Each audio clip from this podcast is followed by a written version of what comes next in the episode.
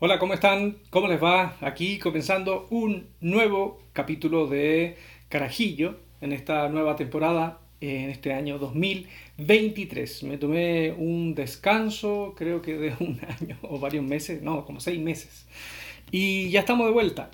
Eh, te quiero introducir a lo que va a ser el tema de hoy. Voy a hablar sobre las mujeres en la iglesia antigua eh, ya que como hoy eh, el mundo eh, conmemora el Día de la Mujer, me, dije, voy a, compartir algo con los muchachos que, que escuchan Carajillo. Así que no te lo pierdas, por favor, mantente conectado a este tema y después de esta introducción vamos a ir hoy con las mujeres en la iglesia antigua.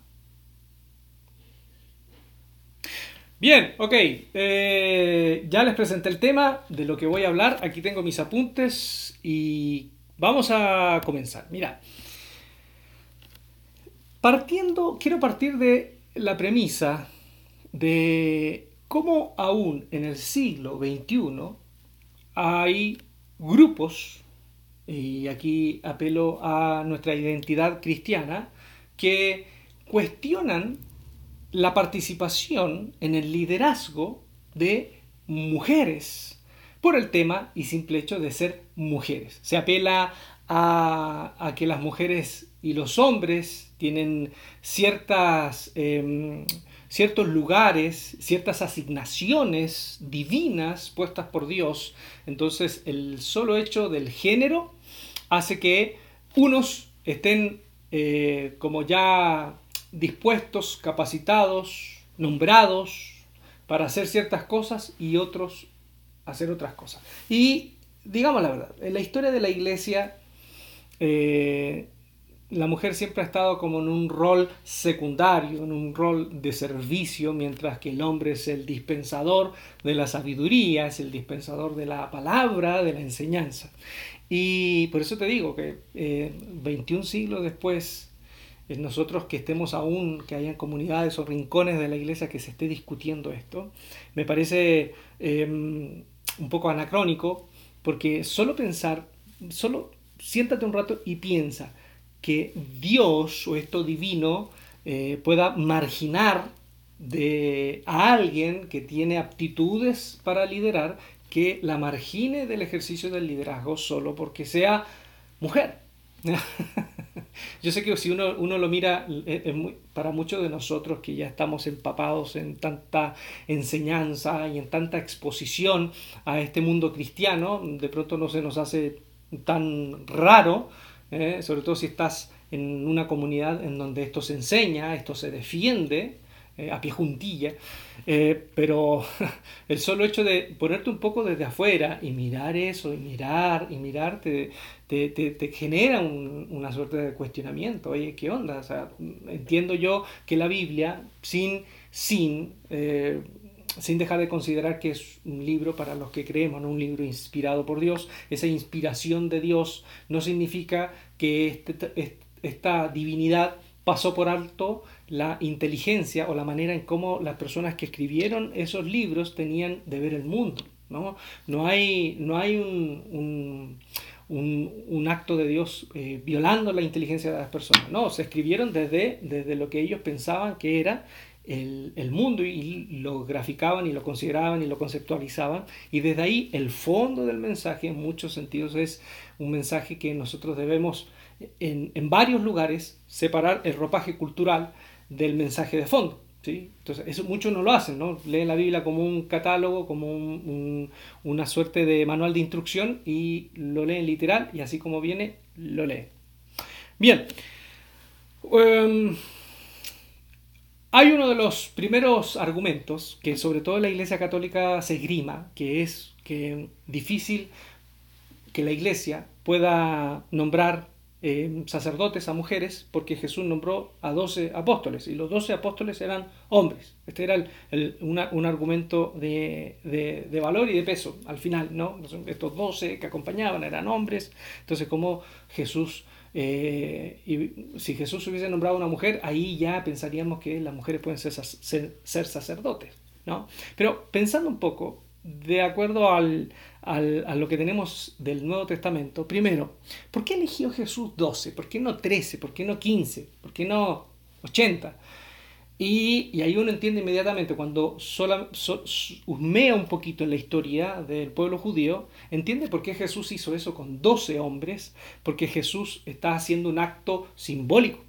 Jesús está, está teniendo un gesto simbólico y es de restaurar esa esa, ese recuerdo idílico de las doce tribus de Israel, que ustedes saben, las doce tribus de Israel, y si alguno no sabe, eh, estos patriarcas eh, eran doce hijos de Jacob, entonces esos doce, desde ahí vienen las doce tribus, y que en algún momento esas doce se dispersaron, eh, hubo invasiones, etcétera, etcétera, etcétera. Entonces desapareció esa, constitución, esa construcción de doce desapareció. Entonces mm, varios profetas y muchos escritores eh, tenían eso de que cuando viniera el Mesías iba a restaurar ese Israel idílico, ese Israel de la edad de oro. Entonces Jesús, en un gesto simbólico, nombra a doce hombres como una suerte de que en él se restaura esas doce tribus. Pero, curiosamente, si uno es estricto con el texto, más allá de las tradiciones,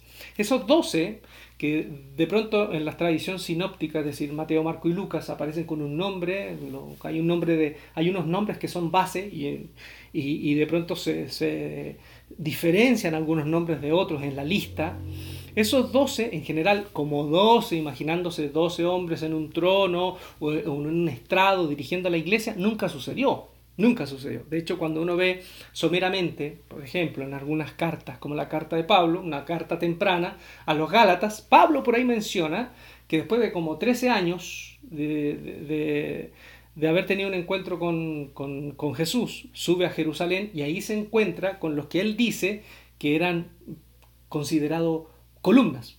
Y siempre menciona, esto, ponga, estén atentos a esto, siempre se menciona Santiago primero, Santiago o Jacobo, que era el hermano, el hermano de carne de Jesús de Nazaret. Santiago, Pedro y Juan. Solo en esa lista, en esa lista aparece Juan, eh, como parte de estas columnas. Eh, y dice que no había nadie más. Eh, también Pablo en la misma carta a Gálatas mm, menciona comúnmente a Santiago que es aparentemente el verdadero líder de la iglesia de Jerusalén, Santiago. Y de hecho cuando uno va a Hechos, que fue escrito por Lucas, eh, también en Hechos, cuando menciona la lista de los que participan, por ejemplo, en el concilio de Jerusalén, cuando tratan el tema de el problema, la problemática de la circuncisión, siempre menciona Santiago, Jacobo primero, y después Pedro, ¿no? que toman la palabra. Siempre Santiago primero. Y esto es sugerente y esto da a cuenta de que en realidad el verdadero líder de la iglesia de Jerusalén era Santiago, era Jacobo. Y Jacobo no estuvo con los doce. De hecho, Pablo en una tradición muy antigua, cuando les cuenta a los corintios de la resurrección, él dice que Jesús se le apareció después a los discípulos, primero a Pedro y después a Santiago. Entonces Santiago no estuvo con los doce, al igual que Pablo. Eh, Jesús resucitado se le apareció, aunque a diferencia de Pablo, él era el hermano, físico de Jesús de Nazaret. Entonces, ¿qué es lo que vemos acá? No vemos así una estructura eh, inflexible, monolítica, de 12 hombres dirigiendo la iglesia. No. Eh, es más, eh, Pablo llega a decir que Pedro mismo tiene un poco de temor de los enviados de Santiago. Ustedes después lo pueden leer en su Biblia porque no me voy a, meter ahí en esos matorrales eh, para contar la historia. Pero hay un tema en una iglesia de Antioquía. Eh, Pedro va a ver lo que está pasando y dice Pablo que comparte la mesa del Señor, comparten la Eucaristía o la ágape, las cenas, las comidas de acción de gracia y las comparte con los, con los no judíos. Pero cuando llegan los enviados de Santiago, él tiene temor y se retrae. Y tanto Pedro como Bernabé se retraen y ya solo comparten la comida con judíos. No hay una mesa unida. Entonces, curioso, ¿no? ¿Eh? Parece que le tienen como hasta un poco de temor a Santiago. Ya, entonces, esto para mí es una información interesante de que estos doce que Jesús eligió no permanecieron después en la iglesia por mucho tiempo, ni mucho menos dirigiendo una iglesia, la iglesia de Jerusalén. No, es Santiago el líder, ni siquiera anduvo con los doce. Eh, y también esto me parece interesante porque en este argumento, ¿no? Jesús eligió a doce hombres. y tienen que ser hombres los líderes de la iglesia. Pero si uno es literalista, Jesús eligió a 12 hombres judíos. Judíos. Entonces, si somos literalistas, seamos honestos, seamos justos con el literalismo y los líderes de la iglesia tienen que ser judíos. y eso sabemos que definitivamente la iglesia desde sus primeros comienzos no lo tomó literal. Bien, otra cosa, en el testimonio de los evangelios se ve que las mujeres andaban con Jesús y se atestigua, mujeres andaban con Jesús y aquí hay mucho trabajo de, por medio eh, en donde demuestran fehacientemente de que mujeres servían a Jesús y seguían a Jesús por las aldeas, junto con este grupo, que no solamente eran 12, en otras partes del Evangelio aparecen 70, de hecho en, en el libro de Hechos, cuando es la fiesta de Pentecostés, hay 120 en la casa, es decir, 120, que es un número simbólico, es 12 por 10, 12 por 10 son 120, es decir, 10 eh, asigna un número mayor, son los 12 multiplicados y en esa casa hay hombres y mujeres, que eso eh, eh, ejemplifica lo que era la comunidad de Jesús, la comunidad de seguidores, hombres y mujeres por igual, algunos desde sus casas apoyándolo, otros siguiéndoles como itinerantes. Y en Lucas 8 menciona una lista de mujeres que la preside María de Magdala, o la mm, conocida María de Magdalena, que a lo mejor tú sabes, pero quiero aclararlo, no es la prostituta que, eh, le eh, enjuga los pies del maestro, eso con Jerónimo el Grande, Jerónimo el Grande, que le tenía parece aversión a las mujeres y a la tradición de María Magdalena, él conecta a Magdalena como la prostituta, pero no, en el, eh, Evangelio de Lucas dice que sí, Jesús la liberó de siete demonios, pero esta mujer con otras aportaban económicamente, tenía, parece que tenían dinero, Magdala, había producción de pescados en salazón, de ricos panes horneados, era un lugar de comercio, posiblemente Magdala era una viuda joven, que, tenía un, emprendimiento y desde ese emprendimiento al conocer al maestro eh, lo sostiene, es parte de gente que lo sostiene, sostiene la bolsa y la administración. Entonces, ¿por qué? Porque dice Lucas que estas mujeres le servían y le seguían por las ciudades y aldeas. Ahora, tomen esta, este detalle. Mujeres siguiendo al maestro con sus discípulos, hombres y mujeres itinerantes, dormían todos juntos cuando les caía la noche, eh, comían todos juntos. Y quiero que tomen esto como, como, nota. Para la religión judía, eh, la mujer es considerada impura, básicamente impura por esta, este tema de la sangre, la sangre, este tabú eh, de la sangre eh, de, de, la tradición del Antiguo Testamento. Entonces una mujer que menstrua era una mujer impura y de acuerdo a los códigos cúlticos de los judíos, si una mujer impura tocaba algo, esa cosa quedaba impura. Así era. Entonces imagínense para las personas, mujeres que obviamente, si no todas, la mayoría, en su periodo de menstruación, seguían al maestro, estaban ahí, estaban en el grupo, o sea, era un grupo impuro. O sea, era un grupo que se miraba con sospecha, porque eran itinerantes, como les digo. Entonces, eh, eso daba cuenta también de la poca importancia que le daba Jesús de Nazaret a esos temas cúlticos. Por eso, por eso que a Jesús en un momento le dicen que él es un comedor y bebedor, amigo de publicanos y pecadores. Porque ese término comedor, bebedor, comilón, borracho, es un término que aparece en el Antiguo Testamento para el juicio que le hacen al hijo rebelde. De hecho, dice en Deuteronomio, cuando tengas un hijo rebelde, un hijo con tu masa, aparece en la versión Reina Valera 60, lo llevarás a las afueras, lo apiedrarán y le dirán, este es mi hijo comilón y borracho, pecador, desobediente a los padres. Entonces, aparentemente este, este nombre, este, este rótulo de Jesús es porque él no, no se apegaba a la tradición de los padres. ¿De los padres quiénes son? La tradición de los hombres, de los rabinos, bla, bla, bla. Eh, si uno se da cuenta en las parábolas de Jesús, las parábolas de Jesús muestran a muchas mujeres. En un mundo en donde se ocultaban las mujeres, Jesús las muestra. ¿No? Está la mujer que leudaba el pan, el reino de Dios es como una mujer que leuda el pan, ¿no? Después la, viuda, el juez injusto, dentro de muchas, ¿no? Las mujeres que muelen en el molino. Y hay una parábola, la parábola de la, de la moneda perdida, en Lucas 15, donde él relaciona a Dios con un pastor de oveja, que era un hombre que para los fariseos Esto aparece en, algunos eh, trabajos, por ejemplo, Joaquín Jeremías, un escritor, teólogo, eh, que rescata textos de la época de Jesús en donde los pastores de ovejas eran considerados casi delincuentes, eh, mentirosos, estafadores. Entonces relaciona a Dios con un pastor de ovejas, un ser, una persona discriminada, mirada en menos. Después eh, a Dios con una mujer que se le pierde su dracma y lo encuentra, y cuando lo encuentra, celebra con otras mujeres. Si tú, si tú te das cuenta en esa parábola, es una mujer sola, hay mujeres alrededor, no hay hombres, no hay un esposo, no hay un marido, hay mujeres alrededor, y ella celebra al encontrar el dracma, la moneda.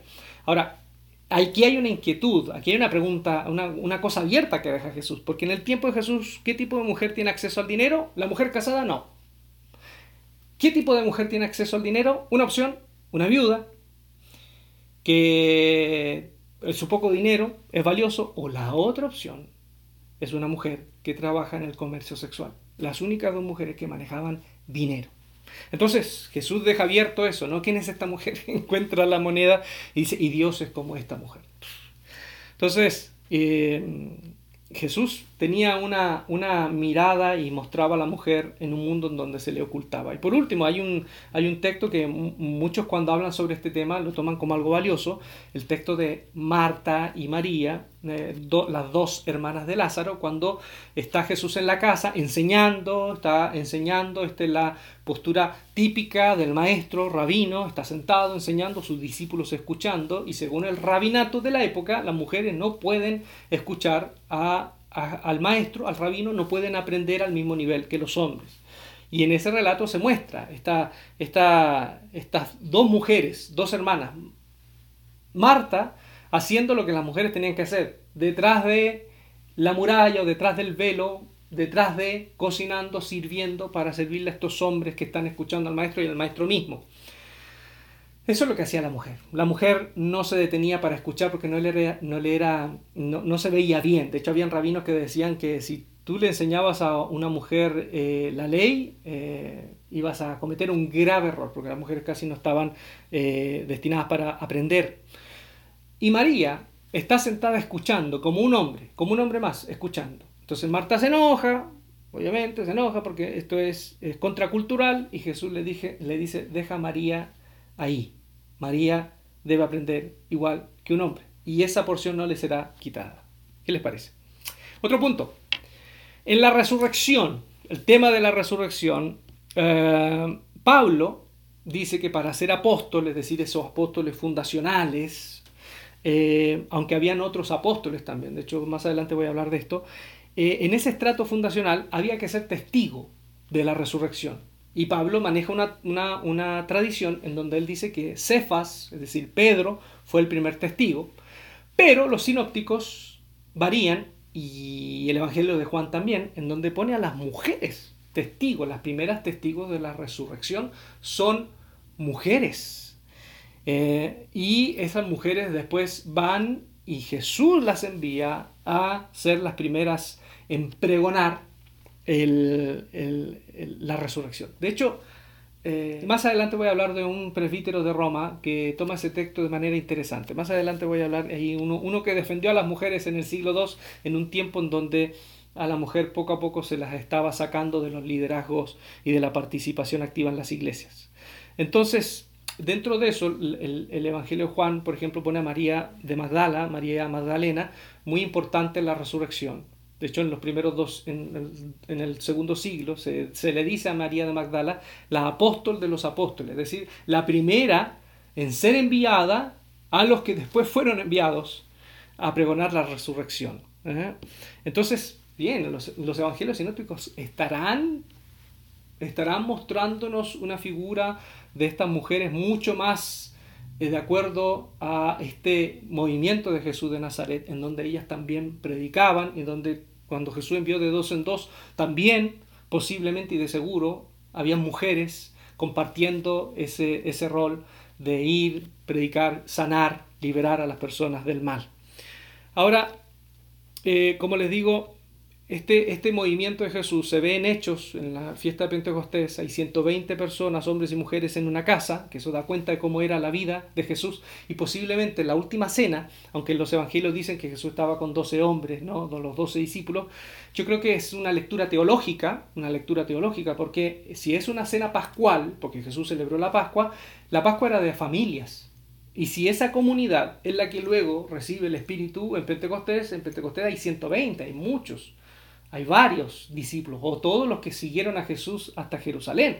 Entonces posiblemente en ese lugar, en ese habitáculo, en el aposento alto, el celebrar la Pascua era una celebración de toda la familia en donde habían hombres y mujeres, las mujeres servían los platos, las hierbas amargas. Entonces, para mí ese panorama de la, la, cena del Señor es, es evidente que para, para la cultura judía era una cena mucho más amplia que solo hombres. Y, y ahí también eh, a veces eh, hay esta discusión, vamos a salir un poco del tema, pero hay esta discusión de algunas iglesias. Oye, ¿quién, ¿quién puede compartir la cena del Señor? Primero, solo la comparten los hombres, si hay un hombre que la oficia, ¿por qué no mujeres? Y lo otro, ¿quiénes, ¿quiénes son los que reciben la cena? ¿Solo miembros de la iglesia? Eh, ¿Quiénes? Entonces, si uno es literalista, si uno es literalista y no ve un poco más el contexto, se da cuenta que en ese, en ese, en ese lugar, el aposento alto, si literalmente eran 12 hombres, ¿por qué la iglesia después celebró la cena del Señor en donde participaban mujeres? Porque en ese lugar también habían mujeres. Eh, Pablo es un, para mí es un, uno de los portadores de esta igualdad en el Evangelio y él mismo llega a decir en la carta a los Gálatas que en Cristo no hay hombre ni mujer, ni esclavo ni libre, ni judío ni griego. ¿eh? Eh, para mí, esas mujeres de la segunda generación de cristianos, donde Pablo ya es parte de esa segunda generación, participaban en todos los ámbitos de la iglesia. Después lo voy a comprobar. Tanto administrativo, del culto, la predicación, la evangelización, misional, incluso apostólico. Ahora, ¿qué pasó? ¿Por qué, qué, qué es lo que pasó con esta poco a poco es el socavar la participación y el, liderazgo de las mujeres. Ah, hasta antes del segundo siglo, la religión cristiana se veía como una religión privada y los romanos no se metían con las religiones privadas.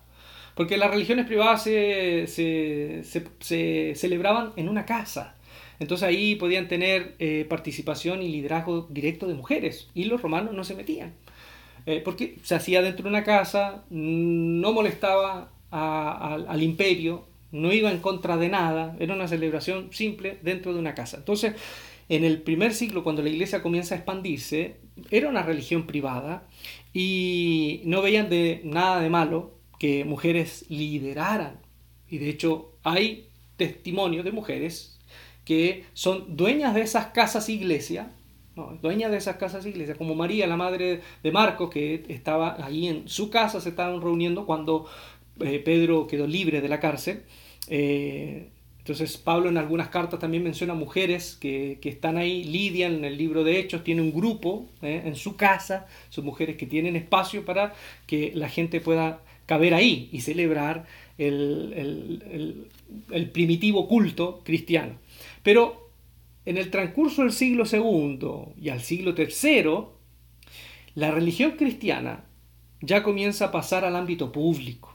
Empiezan a crecer los discípulos y al pasar al ámbito público hay acusaciones, sospechas, las autoridades romanas comienzan a vigilar qué es lo que está sucediendo. Entonces, en ese contexto, las comunidades cristianas, no todas de la misma manera, comienzan a mirar los ejemplos de las estructuras propias de, Roma, eh, romanas, como ejemplos para apropiarse y para adaptarse a los nuevos escenarios. Por eso tenemos en la carta a Timoteo que según muchos, muchos eh, eruditos, expertos, biblistas, la carta a Timoteo, si bien posiblemente fue escrita por un discípulo de Pablo, porque los temas que aborda esa carta ya son temas diferentes, o fue tomada por un discípulo de Pablo y fue remozada por un discípulo de Pablo. Y en esa, en esa carta, por ejemplo, el 1 Timoteo, um, ya el liderazgo, el liderazgo propio, si bien menciona mujeres, eh, como las, eh, diáconos, eh, hay ya hay una centralización en el hombre. Ahí dice que eh, para ser presbítero, obispo, perdón, obispo, es decir, el, que, el que lidera, el, em, el hombre que lidera, o podría, podríamos llamar el pastor, para ser obispo tendría que ser hombre, hombre y casado, ¿eh? ser casado de una sola mujer. Entonces, ya ahí tú te preguntas, ¿dónde quedaron los hombres solteros? Hombres solteros que eran parte de este grupo de, del, del, grupo de Jesús y muchos hombres solteros también acompañaron a Pablo. Y aquí comienza a solidificarse otro tipo de liderazgo más de acorde a las estructuras grecorromanas. Hay un, hay un tema también en Efesios y Colosenses. Según también los eruditos, Efesios, la carta a los Efesios y Colosenses, es una carta de discípulo de Pablo. Eh, esto, esto, a ver, no se asusten para los que de pronto están encontrándose esto así como de primera y, aman la Biblia, yo también la amo, no se asusten. No quiere decir que yo estoy des, de, denostando la Biblia y cuestionando que esto es palabra de Dios. No, no, no. esto uno lo ve en un seminario, en cualquier seminario teológico medianamente serio, uno se encuentra con estas cosas, se encuentra con trabajo de crítica bíblica. Cuando hablo de crítica no es de crítica negativa, sino de estudio serio académico de la Biblia, en donde te encuentras con estas hipótesis. Son hipótesis cercanas a lo que posiblemente fue. Entonces muchos en esta hipótesis dicen que las cartas de Efesio, Colosense, son cartas que ya contemplan otro desafío. Este Pablo que escribe ya es otro Pablo. Eh, por ejemplo, en, eh, cuando escribe Pablo a los Corintos, cuando escribe, escribe a, Roma o a Tesalónica, Pablo está en la espera inminente de, Cristo. ¿no? Él dice ya, de hecho los Corintios dice ya, el mundo está por cambiar y los que estén casados como si no estuviesen casados y los que estén eh, alegres como si no se alegraran, porque ya esto está por cambiar, esto ya está por cambiar. Pero en Efesios, sobre todo en Efesios, se muestra eh, que ya la iglesia, esta iglesia, asume que Cristo ya no, ha vuelto, no es que no va a volver, no ha vuelto, entonces debe enfrentarse a un nuevo escenario, una iglesia en donde Cristo no volvió aún. Por eso la teología de, la carta de Éfeso es una teología de una iglesia que ya está sentado en los lugares celestiales. No es una, iglesia que espera a Jesús eh, de fervientemente, ya no, ya es una iglesia que comparte esos lugares celestiales. Lo otro que en, en las cartas de Pablo las iglesias, las iglesias son iglesias más, eh, la iglesia de Macedonia, la iglesia de Roma, iglesias locales. En esta ya se configura una teología de una iglesia universal, de un cuerpo universal. Ya va variando, ¿eh? va variando el, el, pensamiento. Y en ese, en ese contexto, de las cartas de Efesios y Colosenses, como les digo, aparecen los códigos domésticos. ¿Cuáles son los códigos domésticos? Cuando dice las mujeres sométanse a sus esposos, los hijos a los padres y los esclavos a sus amos. Esos códigos domésticos no aparecen en las otras cartas de Pablo, que son las que, según eh, la mayoría de los eruditos, son las verdaderas, verdaderas de mano de mano de Pablo, no de ni remozadas, ni adecuadas, ni escritas por discípulos, no, las verdaderas de Pablo no aparecen esos códigos domésticos del rol que debe tener en la casa la mujer con el, con el esposo, el hijo con el padre y el esclavo con el amo. Son ya códigos diferentes y estos códigos son de la moral aristotélica, no son códigos judíos, son, aparecen en Aristóteles, en Genofonte y aparecen ahí justamente en esa relación que debe tener la obligación del menor al mayor, la esposa al esposo, el hijo al padre y el esclavo al amo.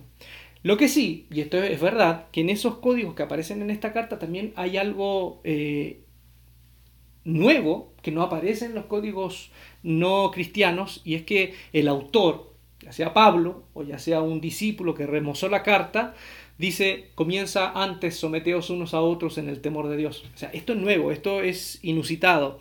Esto es completamente nuevo en la literatura de, de ese tiempo. Entonces, según algunos teólogos, es un patriarcado del amor. Porque sigue estando centrado en el pater familias, pero es un pater familias que también se debe someter en amor.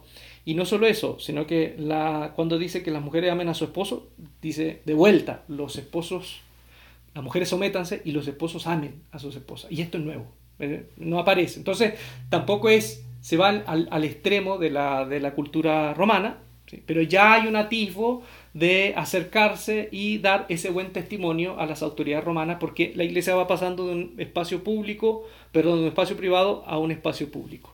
Y en ese espacio público, obviamente, las mujeres no lideran, no lideran.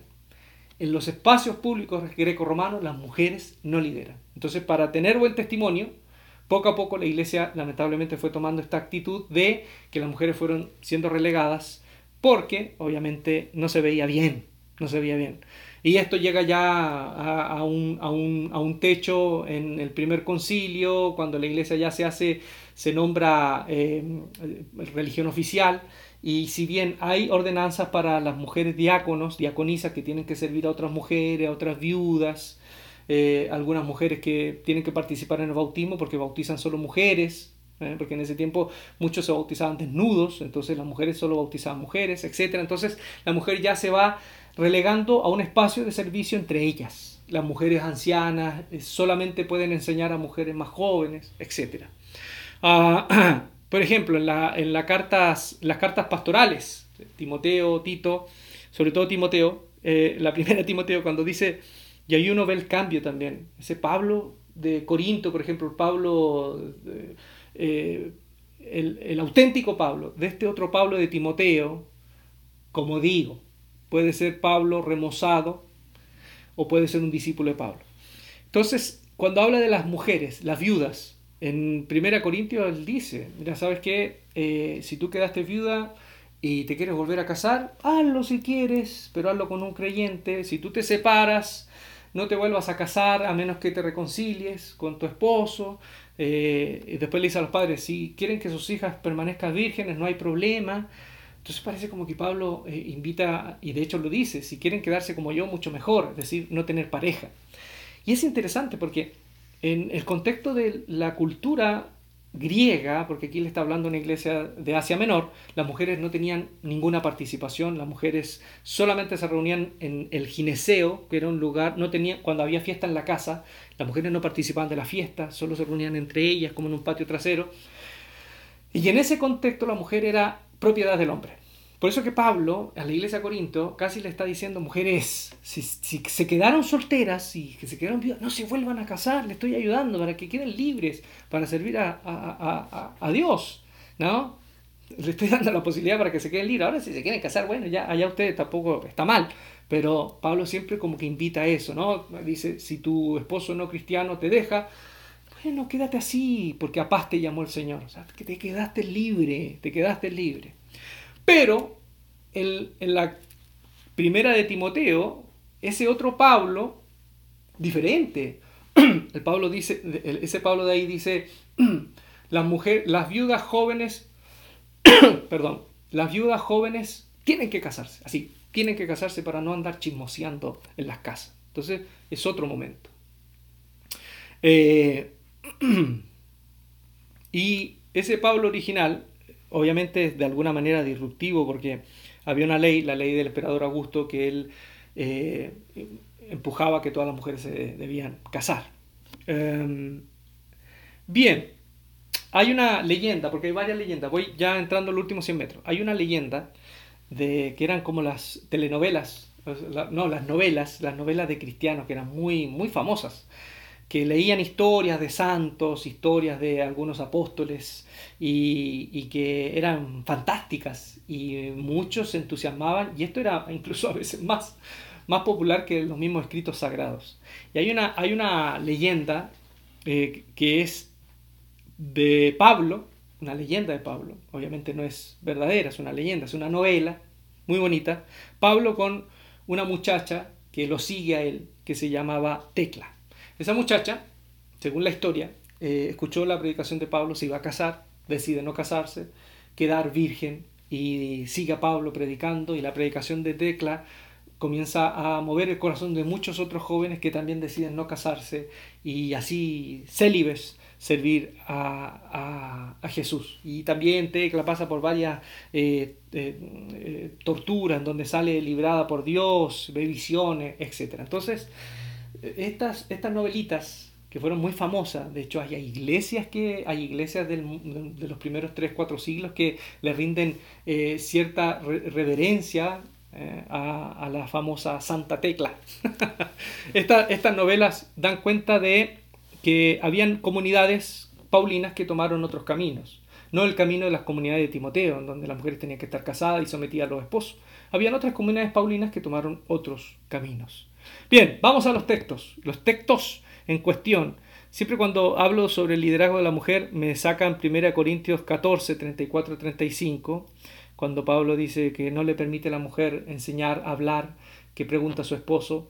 Y, y primera de Timoteo eh, capítulo 2, versículo 10 al 15a, cuando habla también de que la mujer debe, no, debe, no, debe, no le permite a la mujer enseñar ni tener eh, em, liderazgo o tener em, dominio, que se debe callar en la congregación y que se salvará teniendo hijos. Esos dos textos, esos dos textos son enfáticos en donde supuestamente Pablo dice, yo no permito que la mujer enseñe. Es más, si tiene algo que decir, que no lo diga públicamente en la iglesia, sino que le pregunte a su esposo en la casa. No le permito enseñar. Bien, vamos a, esos dos textos, que yo creo que eh, después de este preámbulo, esto es como lo que muchos esperan, ¿no? ¿Qué, onda con esto? ¿Qué onda con esto? Bien, ok, les voy a, les voy a comentar esto. Eh, esto también obviamente es una hipótesis, una hipótesis de gente muy respetable, no deja de ser hipótesis, pero me parece interesante. Hay varias maneras de acercarse a esta interpretación, qué es lo que quiso decir Pablo. Primero, obviamente hay comentaristas que dicen que Pablo estaba escribiendo cartas, que en las cartas él no tenía en mente que esto fuera una norma para todas las iglesias todos los tiempos, para siempre, amén. Otros dicen que Pablo en realidad hay que entender el contexto, no está hablando de, de, muchas mujeres, sino que está hablando de una mujer en particular, por ejemplo en el caso de Timoteo, una falsa maestra, una maestra gnóstica. Entonces hay varias maneras de acercarse tratando de, de asumir que esto podría venir realmente de Pablo y que no hay ninguna duda de que venga del mismo Pablo. Pero hay otra hipótesis, y es la que te quiero presentar ahora, que es de que este texto eh, posiblemente es un texto agregado. Es un texto agregado. Eh, ¿Y por qué te lo digo? Primero, eh, voy a comenzar con 1 Corintios 14, 34 al 35. Esto es del siglo XVIII, que se viene hablando que es un agregado. Hay, hay manuscritos antiguos en donde este, esta parte del versículo 34 y 35, donde habla de que las mujeres no deben eh, no les permite hablar, aparecen no ahí, sino más abajo, después del versículo 40. Cuando ya aparece eso en algunos manuscritos, obviamente los biblistas, los eruditos, los comentaristas serios de peso, ya te dicen, oye, aquí está pasando algo. De hecho, hoy hay lo que se llama aparato crítico, que es un compendio maravilloso para los biblistas, gente académica, teólogos, que te muestra los versículos bíblicos y te muestra eh, cuando estos versículos bíblicos aparecen en algunos manuscritos más antiguos como una glosa, es decir, como una nota a pie de página de algún escriba y que después el otro escriba eh, esa nota lo inserta en el, en el versículo como si fuera parte del versículo original. en otras como una, una eh, interpolación, es decir, eh, lo metieron ahí, es de otro lado, no tiene la misma coherencia del pensamiento de Pablo, no tiene la, misma cadencia, eh, y no solo eso, sino que te dice cuáles fueron las primeras personas en la iglesia que citaron estos textos, aparte de, obviamente el que entre comillas escribió, qué otras personas en, en los siglos citaron estos textos. Y 1 Corintios 14, 34-35, Pablo viene hablando de la profecía, viene hablando de cómo se debe eh, ejercer la profecía en la comunidad de Corinto, en las comunidades, en las casas, iglesias, que los espíritus de los profetas deben estar sometidos a los profetas, y de pronto, de pronto, interrumpe con el tema de las mujeres.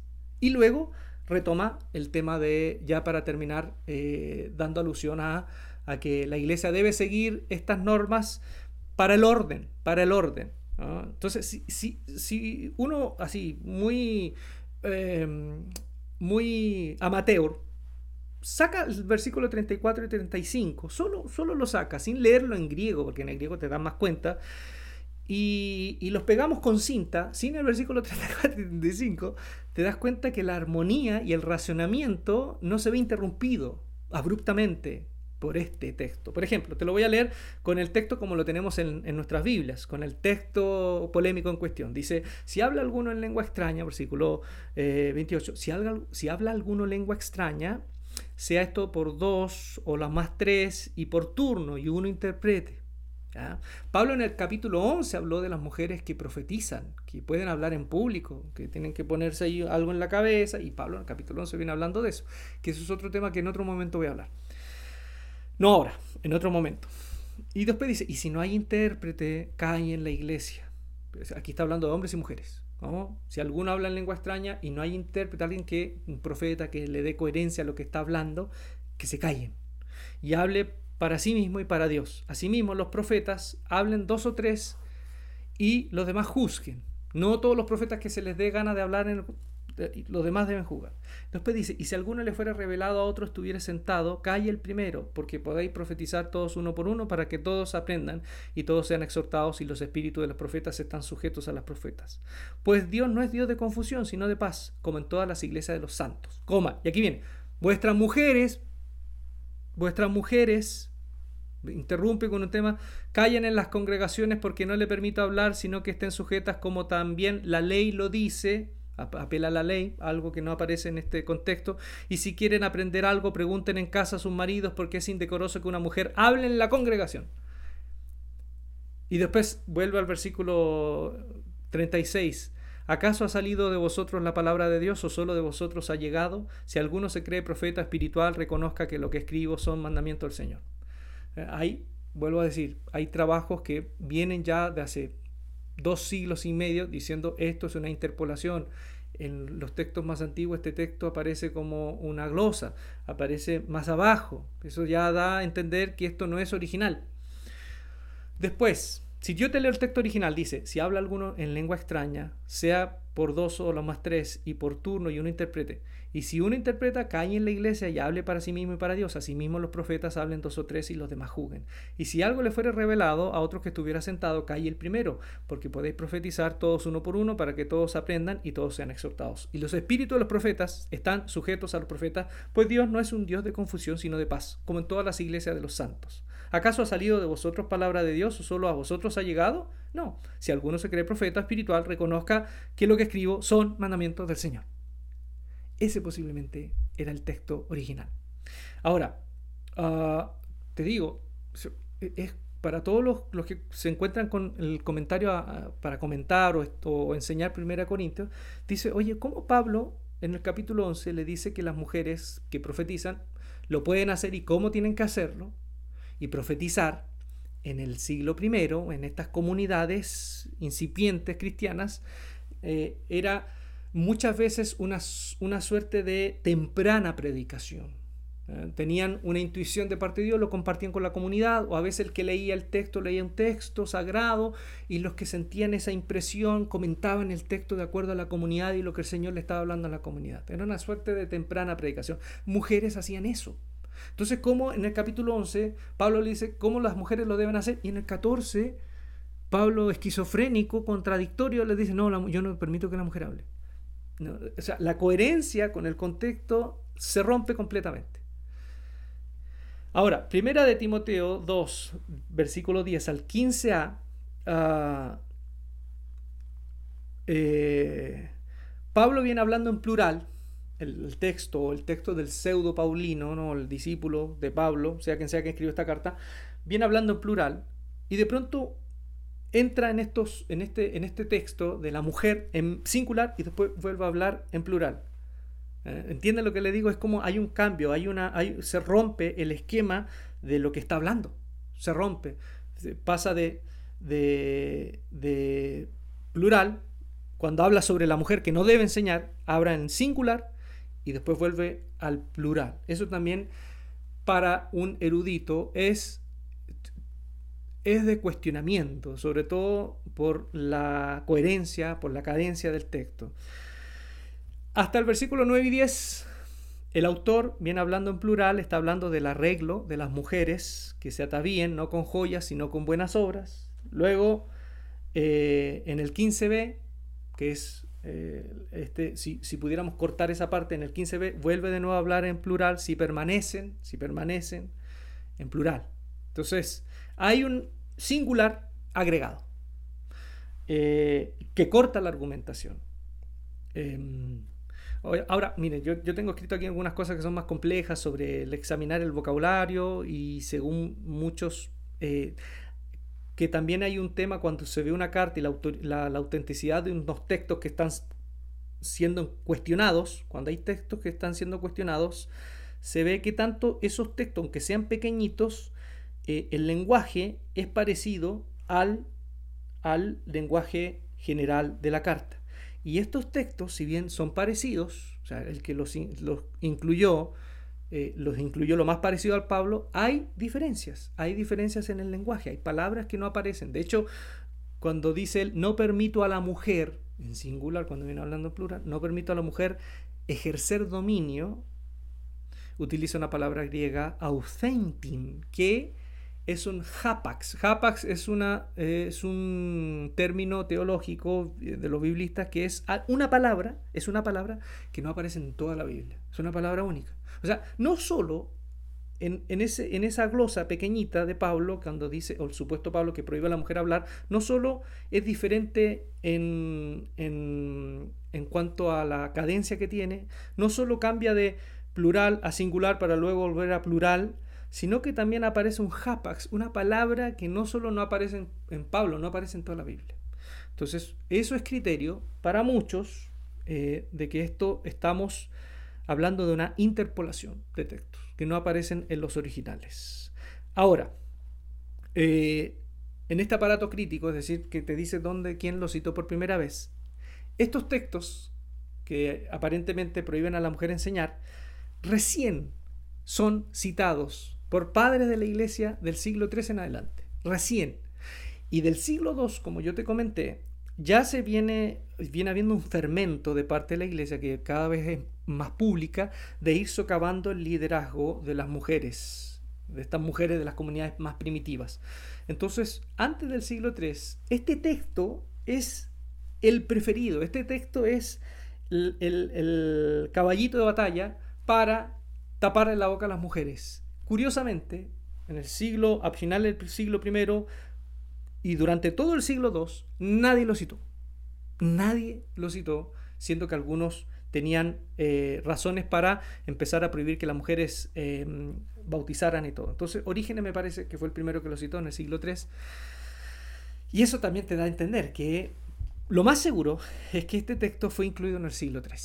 A comienzo del siglo III, ¿Y por qué fue incluido? Y aquí viene también una, teoría muy interesante. A principio del, eh, a final del siglo II, principio del siglo III, em, aparece la crisis montanista. Y no te voy a explicar porque aquí ya me voy a ir por las ramas y si esto se va a alargar mucho. Montano fue un hombre que de Asia Menor, que era cristiano y recibió una revelación y tomado mujeres Prisca y Maximilia y dijo que el Espíritu Santo eran ellas, que hablaba a través del Espíritu Santo, y fue un movimiento casi pentecostal del siglo III, un movimiento pentecostal, que, que eh, dudaban y cuestionaban la autoridad de los obispos, que cuestionaban el letargo de la iglesia y querían volver a, una, una, suerte de renovar esa fe y sobre todo ese fervor por Dios a través de estos dones de la profecía.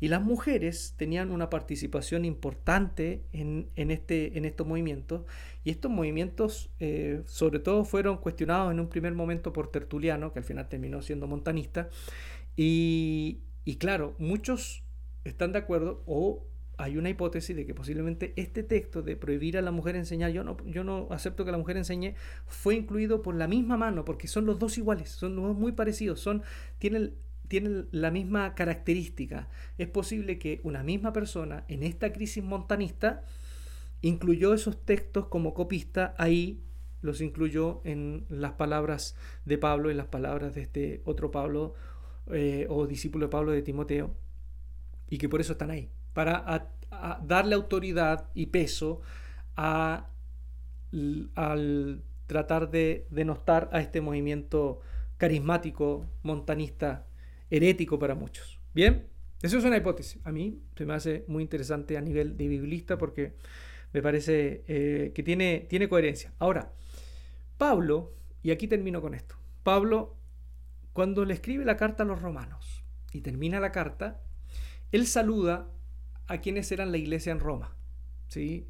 Y él dice que por favor reciban a Febe, capítulo 16 de la carta a Romanos, el Pablo, el Pablo que todos queremos, el Pablo original, el Pablo que daba espacio a las mujeres. Eh, Pablo dice, reciban a Febe, que era diaconisa en Sencrea, Sencrea era uno de los puertos de Corinto. Recíbanla, ¿eh? porque ella ha sido cuidadora de muchos ¿no? y de mí. Y usa una palabra, usa una palabra, aparte de ser diaconisa, ¿qué, qué significa diaconisa? Diaconisa en ese contexto posiblemente eran mujeres que tenían dinero eh, y que tenían eh, la capacidad de ayudar limosna y ayudar a gente en la iglesia y fuera de la iglesia económicamente. Y él dice que ha sido protectora, ayudadora, y la palabra que utiliza Pablo en griego es próstatis, próstatis. Recuerda bien esa palabra, próstatis. Y próstatis no significa eh, cuidadora, salvadora, no, significa patrona, jefa, dirigente. O sea, Febe, solo piensa en esto, Febe era la que llevaba la carta de Pablo, ¿sí? Febe era la que llevaba la carta de Pablo. Febe era una mujer que viajaba sola o con una comitiva, que tenía los recursos, Febe posiblemente eh, tenía recursos económicos, ah, él dice, nos ha ayudado muchos, posiblemente ayudó a Pablo en la cárcel, porque en ese tiempo las cárceles no les daban de comer a los presos, entonces si alguien estaba preso y nadie lo visitaba, se moría de hambre, Febe posiblemente ayudó a Pablo en algún momento cuando estaba encarcelado. Febe también quizás lo defendió ante las autoridades, es una mujer que puede viajar distancias sola, no se ve un marido, es una mujer que es la que va a leer la carta de Pablo. Entonces no es cualquier mujer, es una mujer líder, líder, y es próstatis, es decir, es una líder. ¿Por qué te digo que la palabra es importante? Porque en el capítulo 12 de la misma carta a Romanos, Pablo habla de los dones de la iglesia, que siendo diferentes dones somos un solo cuerpo, y dice, el que dirige, que dirija con, eh, eh, con disposición. Y la palabra que usa para dirigir, y está hablando de los dirigentes, los pastores de las iglesias, los dirigentes son los pastores de estas comunidades iglesias, comunidades casa, la palabra dirigir es prostamenois, que es de la misma raíz de próstatis. Es decir, en el capítulo 12 él viene hablando de que los que son pastores en la iglesia, hablo en un lenguaje actual, los que son pastores y líderes, puedan hacerlo con solicitud. Y utiliza la palabra prostamenoi. Y después habla de Febe, que es próstatis. Es decir, Pablo reconoce que Febe era líder, pastora, diaconisa servidora, en ese tiempo diácono y, obispo a veces no tenían un margen de separación, como en el libro de Hechos. Los diáconos también predicaban y enseñaban, como Esteban y Felipe. Eh, dice, ah, esta mujer ha sido eh, patrona, defensora, sustentadora, guía de muchos. Después menciona a Aquila y Priscila, y, perdón, menciona a Priscila y Aquila en este orden. Priscila primero y después Aquila. Era un matrimonio. Y los dos tienen el llamado para liderar. No es que Aquila tiene el llamado y su esposa lo acompaña, los dos tienen el llamado. Y nombra primero a Priscila. Priscila, esto es importante porque en cada lista, cuando aparece en la antigüedad, si que, el que sale primero significa que tiene mayor preponderancia, autoridad. Priscila es primero. Y Priscila y Aquila eran contemporáneos de Pablo, estuvieron con él, fueron expulsados en el tiempo de Claudio de Roma por una discusión que hubo entre posiblemente judíos y judeo, judeocristianos. Y en el libro, de hecho, aparecen ellos, Aquila, perdón, Priscila y Aquila, y aparecen en el contexto cuando hay un predicador de Alejandría llamado Apolos que predica, que es elocuente, pero que solo conoce el bautismo de Juan. Y este matrimonio, no solo Aquila, los dos lo llevan y les ponen mejor el Evangelio. Es decir, los dos eran maestros. Los dos, los dos eran maestros. Priscila tenía una labor de maestro. Y después, para terminar, dentro de varias mujeres, en donde dice que son mis compañeras, también son mis compañeras, junto con hombres, que dice ustedes son compañeros míos, compañeros, hombres y mujeres son sunergo, la palabra en griego, que son compañeros en la predicación, en el, liderazgo, eh, etc. Menciona Andrónico y Junia, aquí el hombre ya aparece primero, Andrónico y Junia, Junia mujer, el nombre Junia es femenino, y dice son distinguidos entre los apóstoles o distinguidos apóstoles. Es decir, en ese tiempo apóstol también significaba aquellos enviados para formar iglesias. Los dos, los dos tienen el llamado. Y es curioso porque en algunos textos más tardíos aparece el nombre Junias con S, porque Junia como es femenino le ponen una S, le pusieron algunos copistas intencionalmente, como esto era, ¿cómo va a ser una mujer apóstol? Le pusieron una S para que sonara masculino, porque el nombre Junias no existe, no existe en la antigüedad, Junias, solo es Junia, mujer. Entonces aquí te das cuenta que el Pablo de la carta a los romanos es un Pablo que no tiene problema y fehacientemente dice, como dijo en Galatas, en Cristo no hay hombre ni mujer, ni judío ni griego, ni esclavo, ni libre. En el siglo II, Hipólito Roma, termino con esto, eh, en un sermón dice que María Magdalena era la apóstol de los apóstoles, era la enviada de, de Jesús para enviada apóstol para que los apóstoles pues anunciaran la resurrección. Y él apoyó a las mujeres, a diferencia de Tertuliano, contemporáneo casi, que expresó que las mujeres no podían bautizar. ¿Y por qué dijo que no podían bautizar? Como muchos otros que dijeron, no, no puede enseñar, no puede bautizar, empezaron a cercenarle espacios porque lo hacían. Si tú estás prohibiendo algo es porque lo hacían. Y, y esto algunos lo, acataron, la mayoría, y, pero hubieron comunidades que no lo acataron o no lo recibieron de la misma manera porque ah, en el 2015 se hicieron excavaciones al este y oeste de, de Sicilia, en Italia, y se encontraron con iglesias, iglesias eh, de los primeros siglos, iglesia del siglo III y IV, y se encontraron, por ejemplo, en una iglesia al lado del altar una tumba del, obispo, del pastor, del líder, y en el mismo, eh, podríamos decir, simétricamente del otro lado, otra tumba que no aparecía el nombre, había sido borrado el nombre, pero en los mosaicos daba cuenta de que también era obispo y que era una mujer. Y cuando abrieron la tumba se encontraron que las osamentas evidentemente hablaban de que era una mujer, una mujer obispo en una iglesia del siglo IV, siglo V. Después en otras ciudades de también de, cerca de Sicilia y en Nápoles encontraron otras iglesias muy antiguas del siglo V, siglo VI, en donde aparecen nombres de mujeres presbíteros. Por ejemplo, Cale, la presbítera, Leta, la presbítera, Vitalia y Cérula, que eran maestras y, una maestra de la Biblia que también borraron el nombre y solo aparece su primera letra, la letra Q. Eso da cuenta de que si bien durante, sobre todo los, a partir del segundo siglo, se comenzó a socavar la participación de las mujeres como las tenían en la primera eh, en el primer momento de la iglesia. Hubo otras iglesias que tomaron otros caminos, que decidieron eh, abrazarse posiblemente a este mensaje primigenio en donde en Cristo todos somos iguales y en donde las mujeres también pueden hablar y también, como dice el libro de Hechos en, en la venida del Espíritu Santo, vendrá sobre toda carne y también tanto hombres como mujeres, jóvenes, adultos, ancianos, esclavos y libres son depositarios del Espíritu de Cristo para hablar, para enseñar, para servir, para comunicar el reino de Dios. Bien, en este extenso carajillo me despido. Espero que les haya servido de algo. Espero que esto genere a lo mejor conversación, eh, perdóneme por lo largo, pero tenía que ser así porque era un tema, es un tema que no es un tema fácil para tratarlo en 10, 15 minutos. Entonces, eh, lo que te pido es que le puedas dar like a este video, que puedas compartirlo con otros y que me puedas comentar ahí abajo qué es lo que te parece interesante, te, parece, te dio sentido, no. Entonces, eh, lo podemos seguir conversando y podemos seguir abriendo la conversación para otros temas futuros. Me despido y como ya saben, se me cuidan. Chao, chao.